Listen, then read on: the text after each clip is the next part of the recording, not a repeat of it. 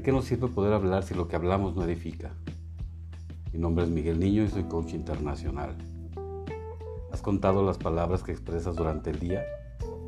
El total de las palabras, ¿de dónde emerge cada una?